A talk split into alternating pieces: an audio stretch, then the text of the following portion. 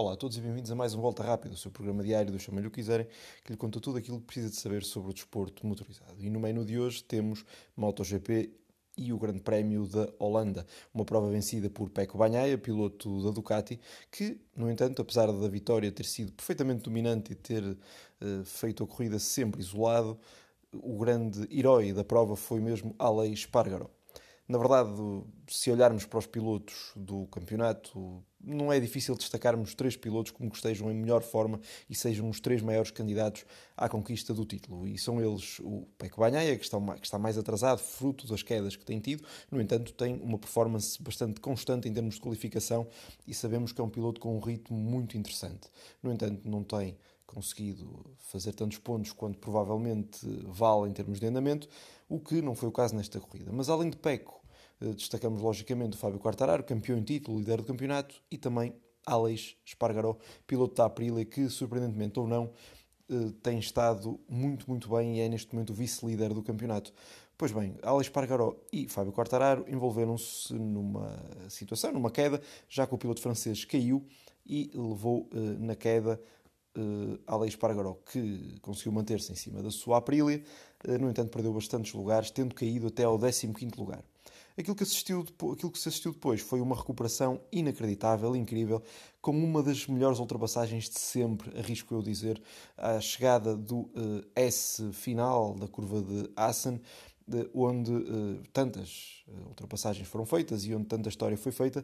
Desta vez foi Alex Pargaró a gravar o seu nome com uma ultrapassagem dupla, tendo ultrapassado então o Jack Miller e o Brad Binder foi de facto algo ousado, algo espetacular. É lógico que a moto é boa, está bem afinada uh, por ele, já que foi ele o piloto responsável por desenvolvê-la durante todo este tempo.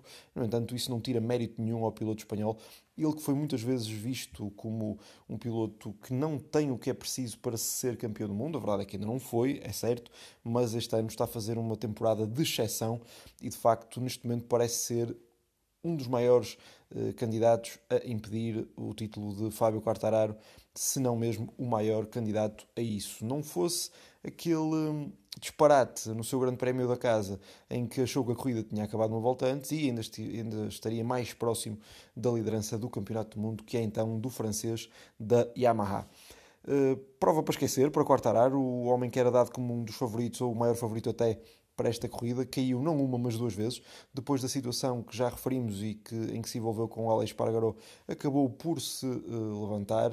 Uh, no entanto, uma queda, até ainda uma queda feia, na verdade, na mesma curva, acabou por uh, ditar o seu abandono. De referir que uh, Fábio Quartararo teve um belíssimo gesto, já que no final da corrida dirigiu-se à boxe de Alex Pargaró e pediu desculpas pelo que se passou.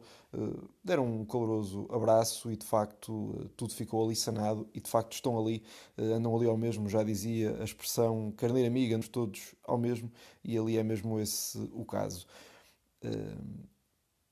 Boa corrida para Alex Pargaró, excelente corrida mesmo e Fábio Quartararo mostrar que também é imortal eh, como os outros, ao contrário do que muitos eh, diriam, de facto é alguém que também é vulnerável e que também comete erros. Lugar, uma excelente eh, prestação para Marco Bezecchi, piloto da equipa VR46 que frequentemente tem sido suplantado por Luca Marini. Desta vez não foi o caso e Bezecchi faz assim o seu primeiro pódio da carreira. Pelo que Valentino Rossi, que venceu a última corrida da sua carreira justamente no TT de Assen, acaba por ter dois dos seus pupilos a fazer em primeiro segundo, já que são dois pilotos da, da Academia R46. Assim, com certeza que o doutor bastante satisfeito. Ele que também viu o seu antigo companheiro de equipa, Maverick Vinales, a ser terceiro, embora, logicamente, apesar de ter sido uma excelente prestação do piloto espanhol, acima do que tem feito ultimamente e daquilo que muitos esperavam dele e vaticinavam no início da carreira, Vinales faz então terceiro, mas é um terceiro que de facto também beneficia de Espargaró ter tido o percalço que teve, de Quartararo também ter sofrido o que sofreu. No entanto, nada de tirar o mérito ao que se passou uh, com o piloto uh, espanhol.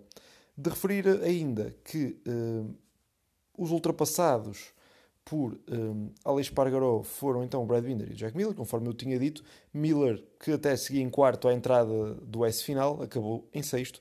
No entanto, isso acaba por não beliscar a subida de forma do piloto australiano, que depois de uma fase mais complicada melhorou olhos vistos. Brad Binder foi novamente em corrida o melhor piloto da KTM, tendo batido o nosso Miguel Oliveira. Pois bem, o Falcão foi nono nesta corrida e uh, teve que se e queixou-se de uma situação que ocorreu no início da prova, já que quando uh, seguia para o seu lugar na grelha de partida, acabou por ser surpreendido com um arranque uh, súbito do Joan Mir que fez com que Oliveira se tenha afastado à última hora, mas tenha tido ainda um impacto contra a Suzuki do piloto espanhol.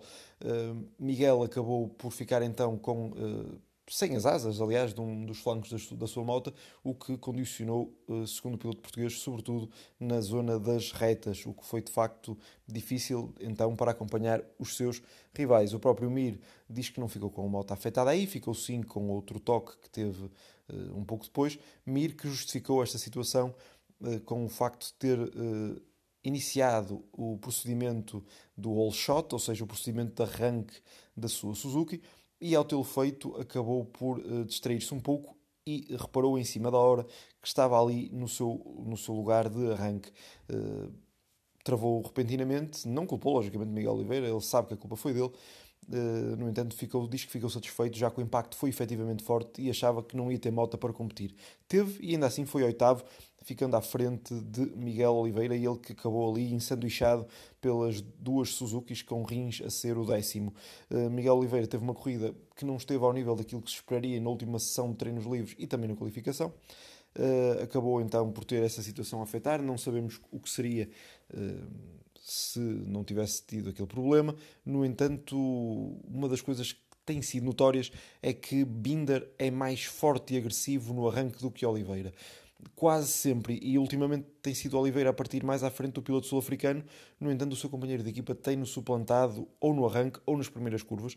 Como tal, obviamente, o Miguel talvez tenha que uh, ser um, um, um nadinha mais agressivo na fase inicial da corrida, sob pena depois de ter que ir atrás do prejuízo e já não ir a tempo. A verdade é que também a moto não dá para mais, não é neste momento eh, uma Ducati ou a Yamaha de eh, Quartararo ou a Aprilia de Espargaró, portanto a KTM não dá para muito mais, embora efetivamente Brad Binder tenha estado melhor, substancialmente melhor do que o piloto português. De referir também o sétimo lugar para Jorge Martin, o Martinator que tem subido a sua cotação, até porque Bastanini foi apenas 11 primeiro e com isto se cria a dúvida que até agosto a Ducati irá dissipar qual destes dois pilotos será o companheiro de equipa de Banhaia na próxima temporada.